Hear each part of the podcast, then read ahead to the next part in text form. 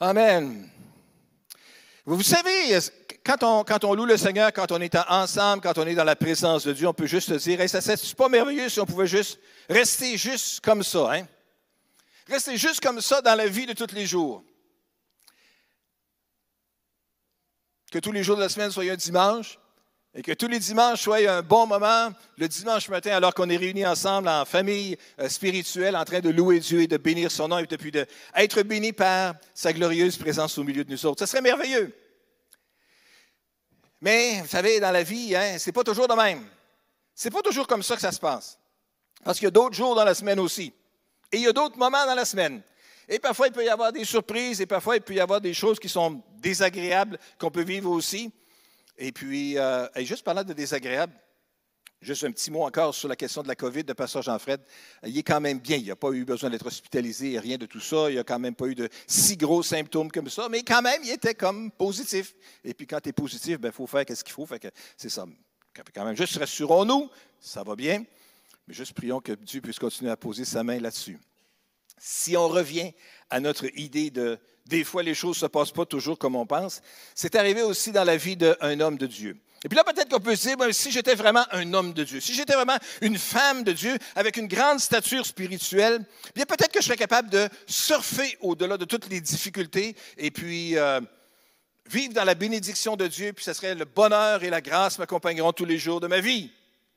Qui a dit ça déjà? C'est David hein, dans le psaume 23. Oui, le bonheur et la grâce m'accompagneront tous les jours de ma vie. Mais ça ne veut pas dire que des fois, entre bonheur et grâce, il n'y a pas des fois des petites courbes par en bas. Pour être capable de profiter des grandes vagues, des fois, il faut être capable de subir celles qui sont par en bas. Ça a été le cas d'un grand prophète de l'Éternel, Élie. Élie, après sa grande victoire sur les prophètes de Baal au mont Carmel, et après ça, il avait fait une prière aussi qui a amené la pluie après trois ans et demi de sécheresse. Il a traversé une période difficile. Il devait fuir devant Jézabel, la reine, la reine qui faisait craindre les gens.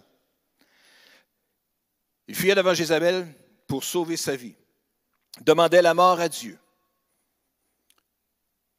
Dans les mots qu'on est capable de comprendre, là, Élie était à bout. Après sa victoire spirituelle sur les prophètes de Baal, il est en proie maintenant à la persécution.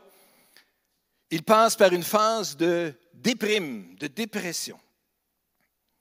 Fatigué par son combat pour l'Éternel, conscient de sa vulnérabilité, le prophète est à bout.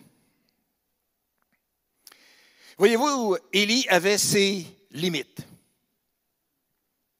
Parce que dans le livre de Jacques, au chapitre 5 et au verset 17, nous lisons, Élie était un homme tout à fait semblable à nous, avec ses limites, avec ses carences, Pourtant, il pria avec insistance qu'il ne pleuve pas et pendant trois ans et demi, il ne tomba pas de pluie sur le sol.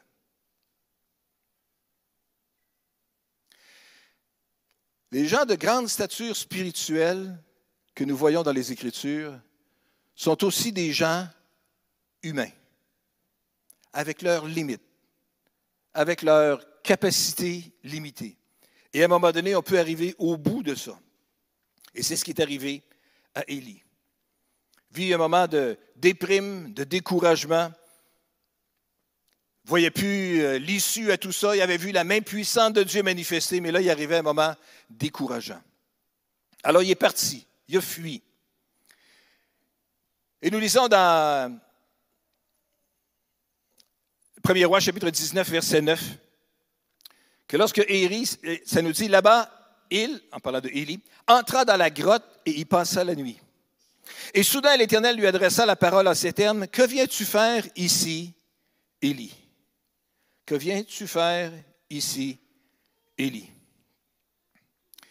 Voyez-vous, dans cette situation-là où Élie était découragé, déprimé, fuyait pour sauver sa vie, Dieu est venu à sa rencontre, à la rencontre de son serviteur Élie, alors que ce dernier était plongé dans le découragement et le désespoir.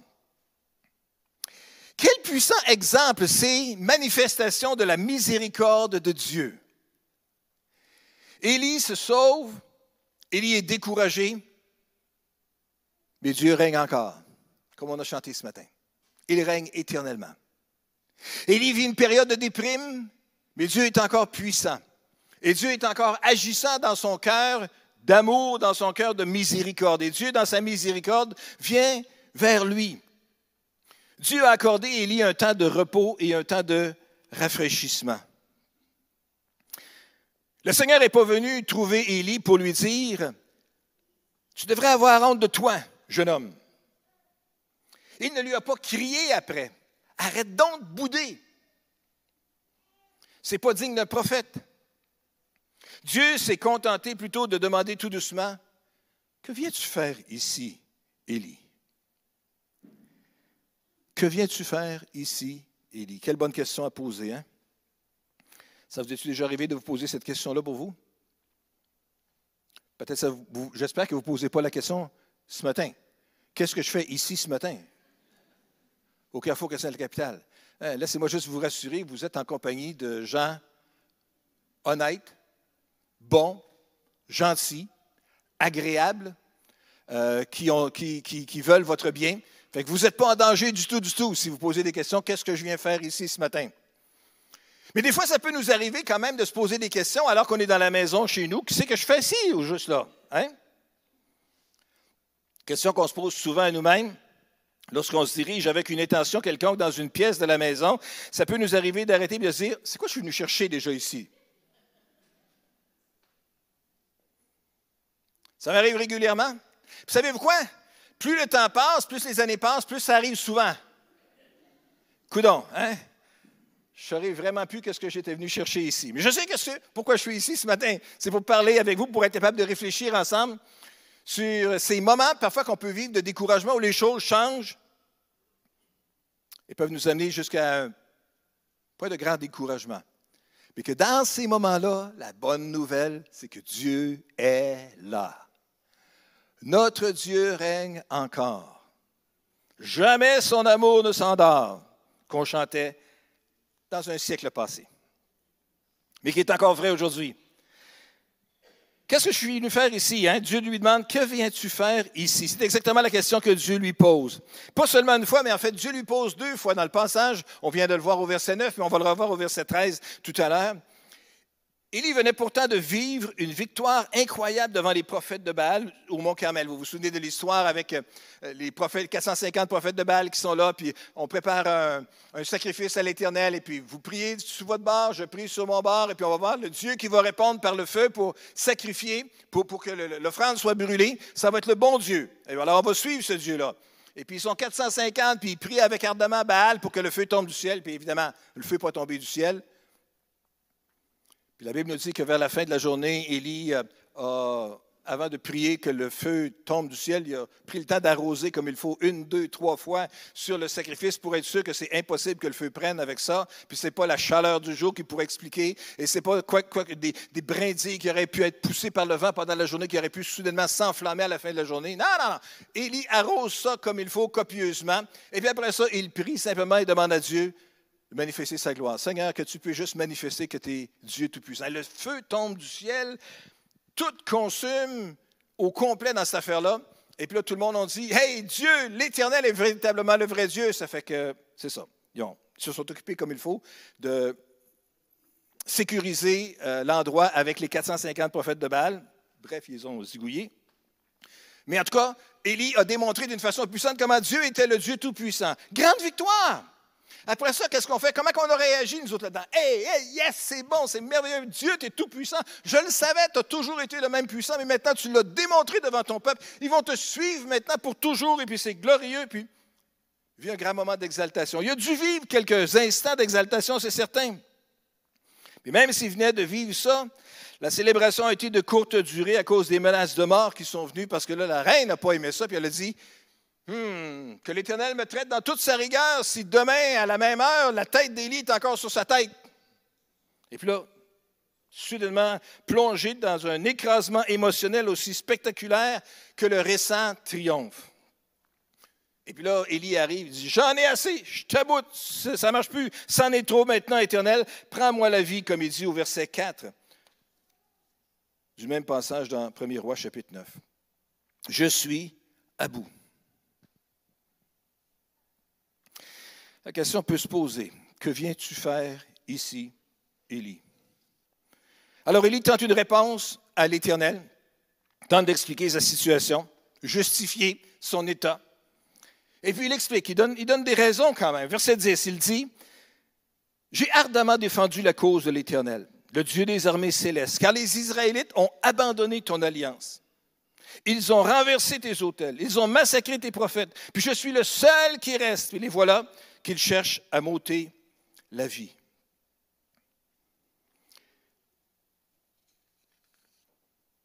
Élie donne quatre explications à Dieu. Il dit d'abord, j'ai ardemment défendu la cause de l'Éternel. Seigneur, j'ai mis tout mon cœur. J'ai été zélé pour l'Éternel. J'ai tout fait ce qui était nécessaire. J'ai mis toute mon ardeur de mon cœur. Je suis allé jusqu'au bout de mes convictions. J'ai été déçu. J'ai été content du résultat parce que tu as manifesté ta gloire, mais là maintenant, ils veulent me tuer. J'ai été déçu par ça. Et puis là, dans le fond, il se retrouve dans un état, j'ai tout fait ça pour ça. J'ai tout fait ces efforts-là pour arriver dans un moment où est-ce que maintenant ils veulent me tuer. Il expérimente du désappointement. Est-ce que ce mot-là vous dit quelque chose? Savez-vous qu'est-ce que c'est d'être désappointé? Vous devez être désappointé de temps en temps, peut-être régulièrement, frustré même peut-être, à cause d'une accumulation de désappointements. Puis finalement, on finit par être déçu. Comment ça se fait que tout ça arrive tout le temps? Quand on a tout fait, qu'on a mis tout son cœur, puis que les résultats sont décevants, c'est dur. C'est décourageant. Mais je veux que vous sachiez que Dieu comprend ça. Il comprend l'état émotionnel dans lequel on se trouve lorsqu'on est découragé. Il comprend ça. Dieu comprend ça. Et lui a vécu ça. Je sais que ça n'enlève pas peut-être le découragement que vous avez, mais vous n'êtes pas seul dans cette situation-là. Élie donne une deuxième explication. Il dit donc, j'ai ardemment défendu la cause de l'Éternel, j'ai vraiment mis tout mon cœur. Puis après ça, il dit, ils ont abandonné ton alliance. Après ça, il fait, euh, c'est leur faute, hein? C'est leur faute à eux. C'est eux, sont tièdes, sont pas en feu pour Dieu. Leur cœur n'est plus là. Ils ont décidé de tourner la page, Ils sont passés à autre chose. Dieu, c'est plate à dire, mais tu fais partie du passé pour eux autres. Eux, ils regardent vers l'avenir. Moi, j'ai tout fait ça, mais eux, qu'est-ce qu'ils ont fait? Hein? Ils se sont éloignés de toi. Voici ce qu'ils ont fait. Ils ont abandonné ton alliance. Plus que ça, verset, euh, troisième raison, ils ont renversé tes autels, ils ont massacré tes prophètes. Ils ont fait encore plus que juste s'éloigner de cœur, de t'abandonner, mais ils sont passés à l'action. Ils ont dépassé des sentiments, des réflexions, des intentions. Et puis ils ont posé des gestes qui parlent. Ils ont renversé, ils ont massacré. Puis voilà le résultat de tout ça. Je suis le seul qui reste. Au bout du compte, je suis là tout seul. Et là, il s'isole. Élie, comme bien des croyants, était en train d'expérimenter les profondeurs de la fatigue et du découragement.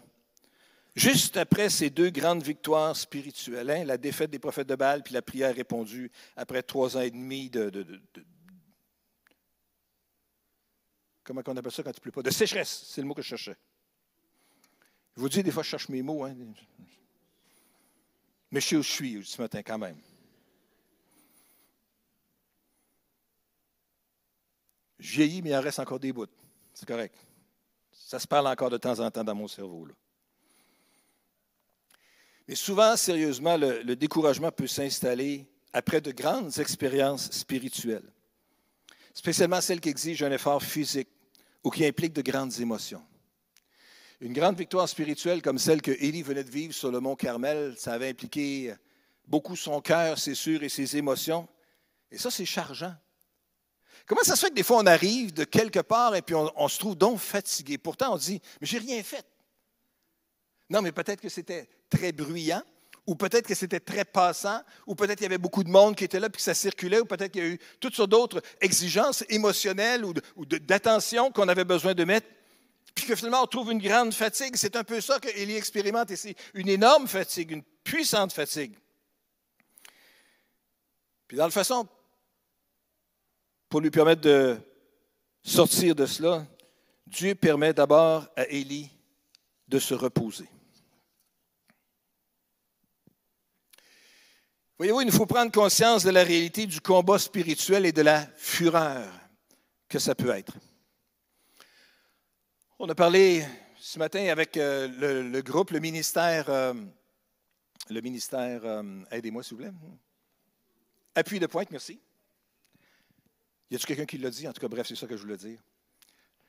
Appui de pointe, c'est ça, on, prie pour hein, la question de la politique, on prie pour les gens qui, qui se présentent, les différents candidats et tout ça, d'une façon non partisane, et c'est bien.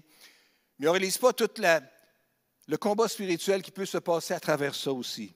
Quand ce n'est pas visible avec les yeux, des fois on est si insensible à ça, alors que nous, comme croyants, on peut réaliser la fureur qu'il peut y avoir dans un véritable combat spirituel. Et il y en a un. Mais lorsqu'on vit ces combats-là, il faut qu'on soit capable de se préparer aussi. Parce que même s'il peut y avoir des victoires, il faut se préparer à l'après-victoire, des fois. Pour soigner un cœur des émotions malades et fatiguées, restaurer le prophète mal en point, Dieu lui prescrit repos et nourriture. C'est important qu'on ait dans notre vie de tous les jours une vie spirituelle avec une bonne hygiène de vie spirituelle. Peut-être vous avez entendu votre médecin de famille de vous dire c'est important que vous gardiez une bonne hygiène de vie. Ça, ça veut dire de bien manger, de faire de l'exercice, de bouger, de rester actif et tout ça pour maintenir ce qui est vieillissant avec les années dans, une meilleure forme possible. Hein. Il faut avoir une bonne hygiène de vie. Mais spirituellement, c'est la même chose. On a besoin d'avoir une bonne hygiène de vie spirituelle aussi. la bonne hygiène de vie spirituelle, ça passe par quatre choses, quatre éléments pour une bonne hygiène de vie spirituelle.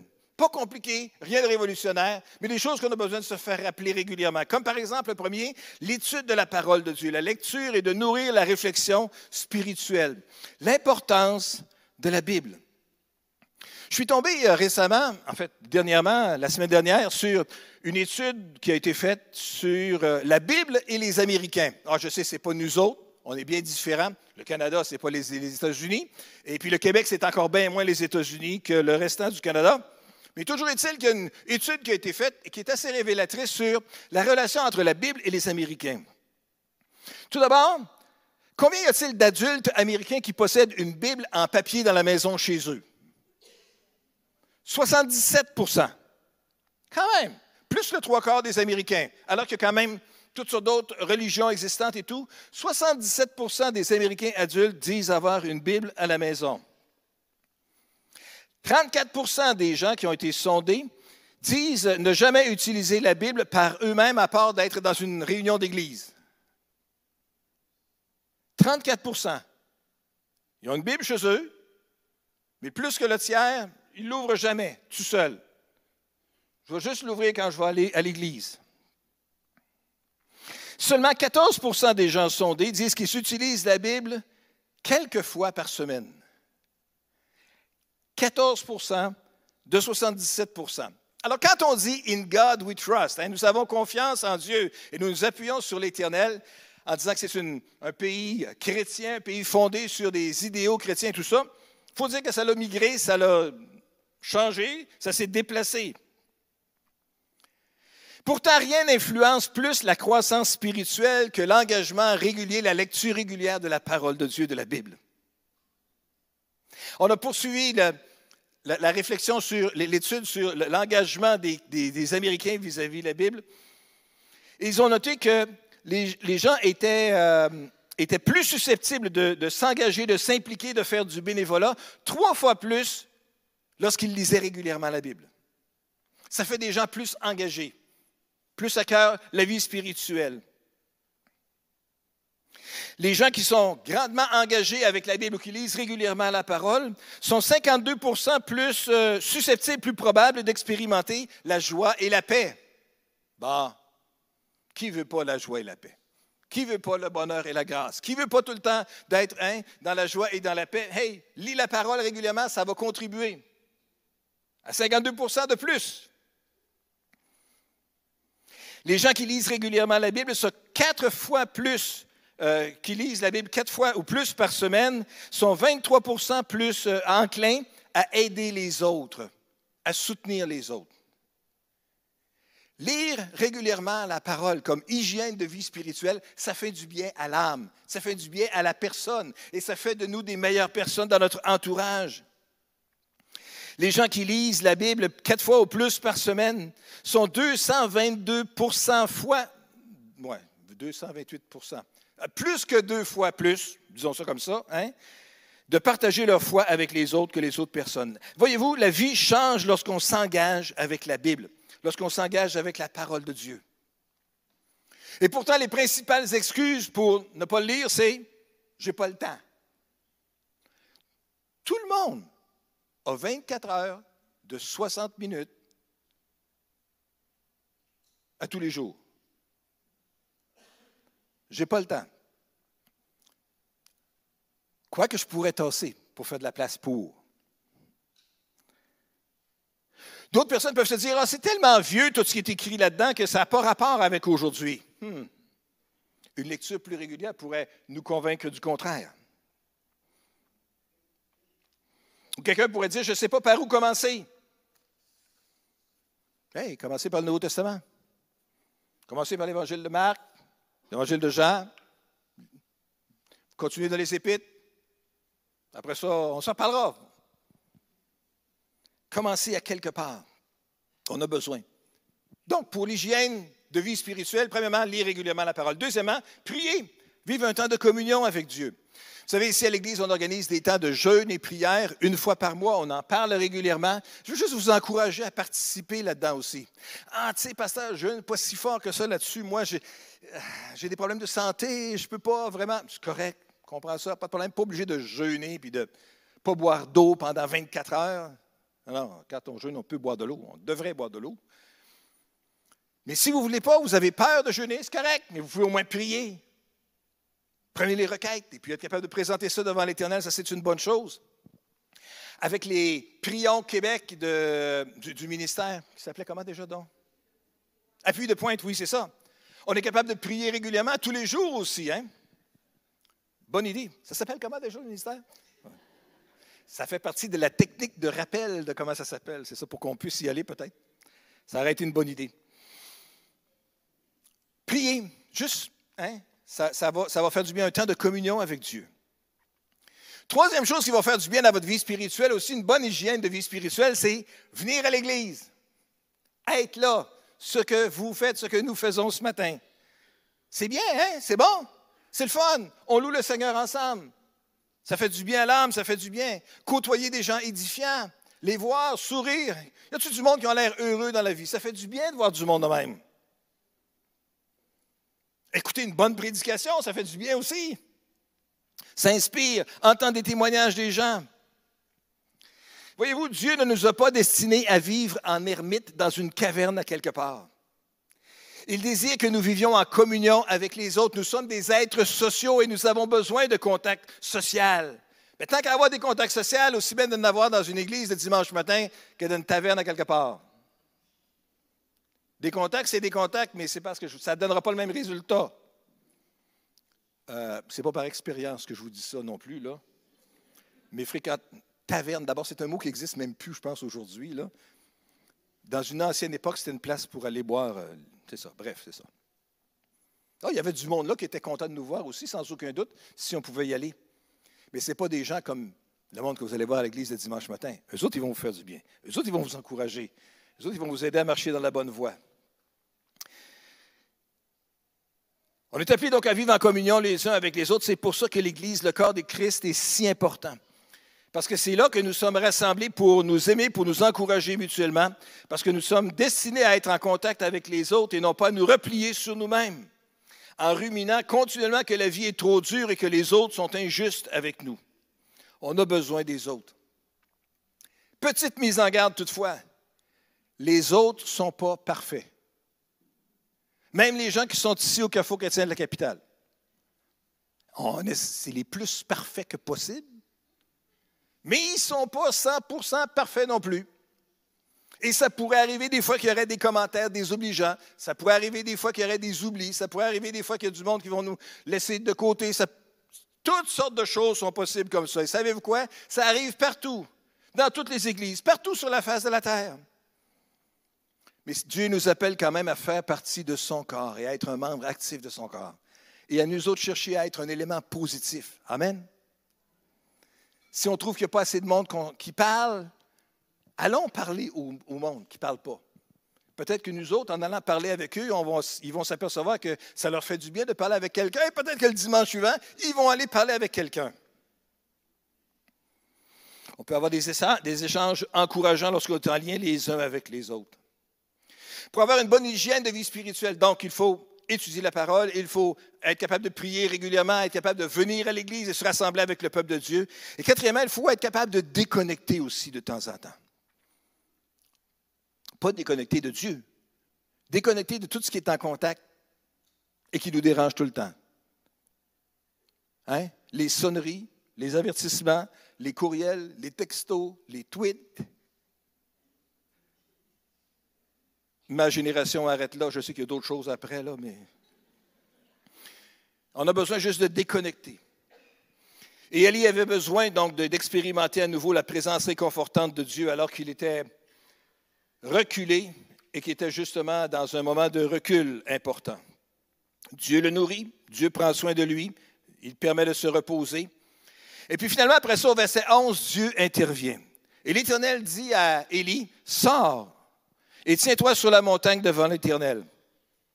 Et voici que l'Éternel passa. Devant lui soufflait un vent si violent qu'il fendait les montagnes et fracassait les rochers. Mais l'Éternel n'était pas dans l'ouragan. Après l'ouragan, il y eut un tremblement de terre, mais l'Éternel n'était pas dans le tremblement de terre. Après cela, il y eut un feu, et l'Éternel n'était pas dans ce feu. Enfin, après le feu, il y eut un bruissement doux et léger. Le vent, le tremblement de terre, le feu, l'un après l'autre. Au milieu de tout ça, Élie était drapé dans son vieux manteau usé en attendant le Seigneur. Mais Dieu n'était dans aucun de ces puissants bouleversements naturels. La présence de Dieu n'était pas ni dans le vent, ni dans le tremblement de terre, ni dans le feu, mais sa voix s'est faite entendre au sein d'un murmure doux et léger, un bruissement doux et léger. Cette douce brise-là a fait sortir Élie de sa caverne. Quand on vit un découragement, on pense que ça parle quelque chose de grand, quelque chose de glorieux, de puissant, d'épeurant, une démonstration de puissance qui va nous faire sortir de la torpeur dans laquelle on peut être. Avec Élie, Dieu s'y est pris dans la douceur un bruissement doux et léger. Avez-vous déjà entendu un bruissement doux et léger? Avez-vous déjà ressenti, alors que vous étiez peut-être dans une période de découragement ou d'abattement ou avec une, urgence qui était devant vous, une situation impossible qui, qui se présentait à vous, puis vous dites, qu'est-ce que je vais faire dans cette situation-là? Puis vous êtes là, assis en silence à quelque part. Et soudainement, il y a un bruissement doux et léger. Soudainement, il y a comme un petit murmure à quelque part, qui commence généralement en disant Je t'aime, ou qui commence généralement à nous appelant par notre nom. Pour nous sortir de notre état, on voudrait avoir des grandes manifestations pour nous revigorer, nous stimuler, grande manifestation de puissance pour nous sortir de notre état. Mais Dieu sait ce dont nous avons besoin, véritablement besoin.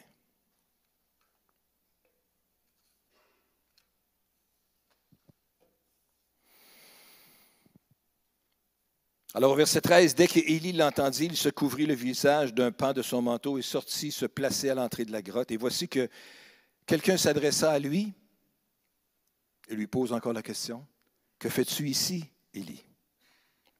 Verset 14, ça va sonner familier. Il répondit, J'ai ardemment défendu la cause de l'Éternel, le Dieu des armées célestes, car les Israélites ont abandonné ton alliance, ils ont renversé des hôtels, ils ont massacré tes prophètes, mais je suis le seul qui reste. Et voilà qu'ils cherchent à me prendre la vie. Que fais-tu ici, Élie? Même question, même réponse.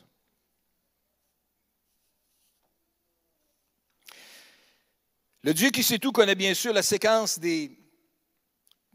précise des événements qui ont conduit Élie dans sa caverne. Dieu connaît également la progression exacte des pensées qui ont conduit Élie dans un tel état psychologique. Mais la question posée, que fais-tu ici, Élie, a la puissance de réveiller et de ébranler. Elle force Élie, celui à qui elle est adressée, à Élie, dans le fond, à, à s'arrêter, à prendre note de où il est et à évaluer si c'est bien là qu'il veut être. Que fais-tu ici? Dans la situation décourageante qu'on peut se retrouver, ça peut nous arrêter aussi et juste réfléchir, je suis rendu où au juste? Je suis rendu où au juste dans cette situation-là? Et puis après ça, être capable d'évaluer comment est-ce que j'ai fait pour me rendre ici? Qu'est-ce qui m'est arrivé? Est-ce que j'ai fait des mauvais choix? Est-ce que c'est des bons choix que j'ai faits en toute connaissance de cause, avec une bonne volonté, mais que finalement ça s'est avéré être difficile? Et puis après ça, on peut arrêter aussi, qu'est-ce que je fais là? Vraiment évaluer, est-ce que j'ai envie de rester ici? Est-ce que c'est là que je veux vraiment être? Dans cette situation-là?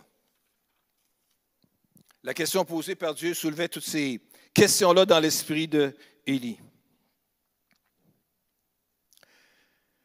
Dieu lui parle dans les versets suivants, comme on va voir, et a montré à Élie qu'il avait toujours une mission à accomplir, qu'il avait toujours une place pour lui, qu'il pouvait encore accomplir quelque chose. Même s'il était déçu, exténué, il était toujours l'homme de Dieu pour un temps comme celui-ci. Puis concernant sa plainte d'être tout seul, Dieu lui dit, écoute, Élie, permets-moi juste de faire une petite euh, correction ici. Il y a quand même 7000 fidèles qui n'ont pas fléchi le genou devant Baal. Tu n'es pas seul. Voyez-vous, mes amis, la réalité, c'est que même si on ne les voit pas, on n'est pas tout seul. Dieu lui parle au verset 15 et lui dit, Va, retourne sur tes pas à travers le désert jusqu'à Damas, et quand tu seras arrivé, tu oindras Azaël comme roi de Syrie. Puis tu oindras Jéhu, fils de Nimshi, comme roi d'Israël. Tu oindras aussi Élisée, fils de Shaphat, d'Abel Mehola, comme prophète pour te remplacer.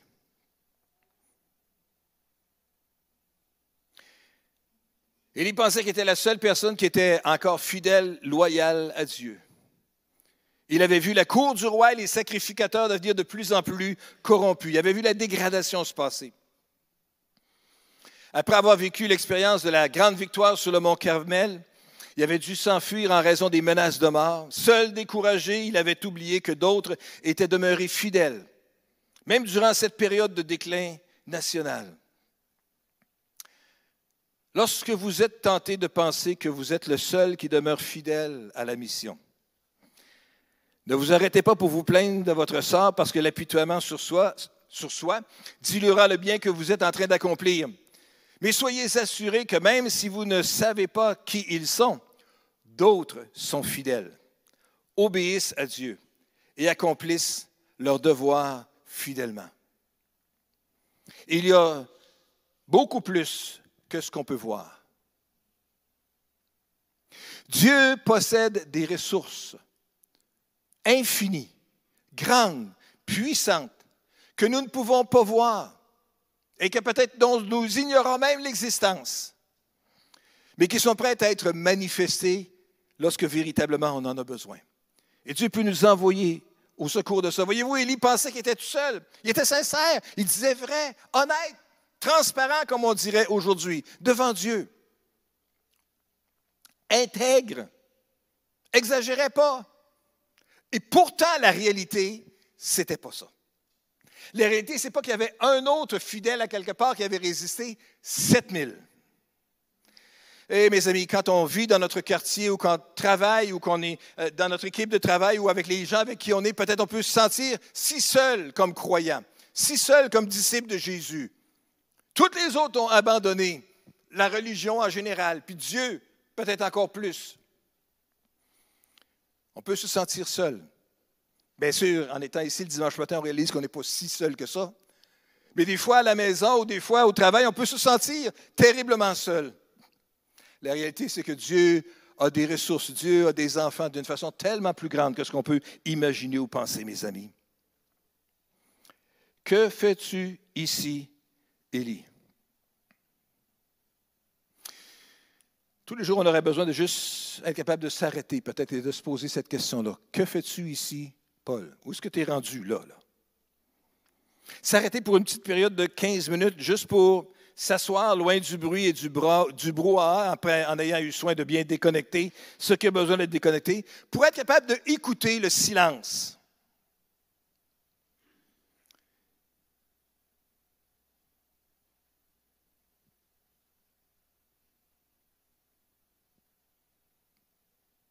Dans le silence, on a envie de parler. Puis là, on est tout seul.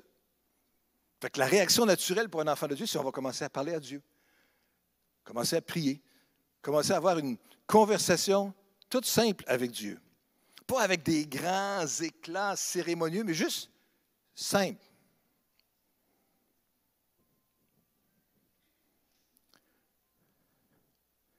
Euh, c'est-tu un appel téléphonique, ça, ou c'est un texto ou quelque chose? En tout cas, bref.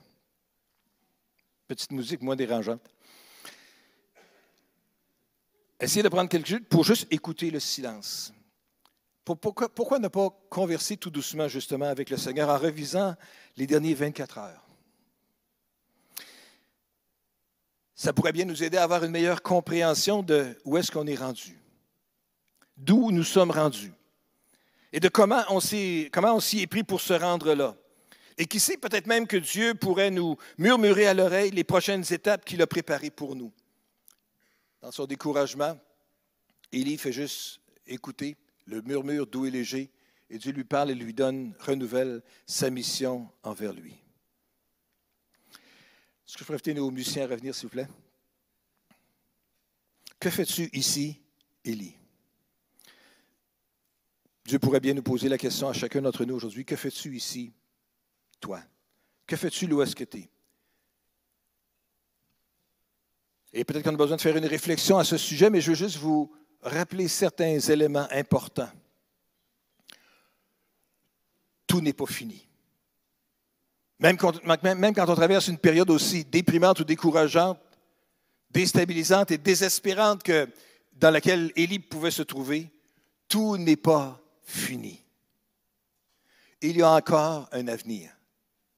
On peut prendre acte de la fatigue, prendre acte de l'état de découragement dans lequel on est, puis réfléchir, qu'est-ce qui nous a mené à cela? Est-ce que ça a été un surménage? Est-ce que ça a été un trop plein d'activités? Est-ce que c'est une trop grande accumulation de choses? La chose qui est importante qu'on a besoin de se rappeler, c'est qu'il y a un futur, il y a un avenir, il y a une mission à accomplir. Et il n'y a pas juste une mission à accomplir, il n'y a pas juste un futur puis un avenir, mais il y a aussi un Dieu qui est là. Dieu qui connaît, Dieu qui sait, Dieu qui voit, Dieu qui ne nous abandonnera pas. Jamais. Jamais. Jamais. Avez-vous compris? Dieu ne nous abandonnera jamais. Vous pouvez trouver des relations difficiles peut-être avec les gens, douloureuses, décevantes, désappointantes. Puis vous vous dites peut-être j'en ai eu assez de tout ça. Juste vous dire que Dieu comprend la situation. Il sait, il compatise, et il nous aime d'un amour éternel. Et dans sa compassion, il veut juste nous toucher à nouveau puis nous dire qu'on n'est pas seul, qu'il ne nous a pas oubliés, qu'il veille encore sur nous. Dans le livre d'Isaïe, au chapitre 40 et au verset 31, nous lisons Ceux qui comptent sur l'Éternel renouvellent leur force. Ils prennent leur envol comme de jeunes aigles. Sans se lasser, ils courent, ils marchent en avant et se n'épuisent pas. Marchent et ne s'épuisent pas. Prennent leur envol, sans se lasser et renouvellent leur force. Est-ce qu'on peut se lever ensemble ce matin? Alléluia. Seigneur, nous voulons juste te dire merci ce matin pour ta parole. Nous voulons te remercier pour l'effet de ta parole dans chacune de nos vies, des réflexions que ça suscite dans nos âmes, dans nos cœurs, dans notre intelligence. Nous voulons juste bénir ton nom aujourd'hui, Seigneur, parce que tu es un Dieu qui est fidèle, qui ne change pas, qui demeure éternellement le même, et qui dans ton éternité, ton immuabilité, tu demeures plein d'amour envers chacun de nous, plein de miséricorde, et tu veux toucher nos cœurs et nos vies encore et encore aujourd'hui. Seigneur, on veut juste te prier, comme nous venons tout juste de le lire, que alors que nous voulons nous confier en toi, que tu puisses renouveler nos forces. Je veux te prier ce matin, Seigneur. Que le puissant souffle de ton esprit puisse toucher nos cœurs et nos vies, les âmes de nos frères et nos sœurs présents en ce lieu aujourd'hui et ceux qui nous écoutent, qui sont en ligne, peu importe et à quel moment ça se passera. Je te prie, Seigneur, que ton Saint-Esprit soit à l'œuvre dans chacun des cœurs et de chacune des vies et que tu renouvelles en ce moment même ta force, Seigneur. Viens renouveler. Vois le découragement, peut-être. Vois l'épuisement. Vois la fatigue extrême dans laquelle peut-être certains peuvent être plongés, Seigneur, avec tout le découragement qui s'ensuit. Et je te prie, Seigneur, que toi, par ton esprit, tu viennes renouveler les forces. Nous aider à marcher sans nous fatiguer, à prendre notre envol sans nous lasser. Seigneur, aide-nous à continuer à avancer dans notre marche avec toi. Alléluia. Ouvre nos yeux, Seigneur, pour qu'on puisse te voir encore une fois dans ta gloire et dans ta majesté. Et te voir dans ta puissance capable d'intervenir encore dans chacune de nos vies. Et nous te donnerons à toi seul la gloire parce qu'à toi seul elle revient, Seigneur. Au nom puissant de Jésus. Merci, Seigneur. Amen. Et Amen. On demande à Pasteur Francis et l'équipe de nous conduire dans des chants de louange.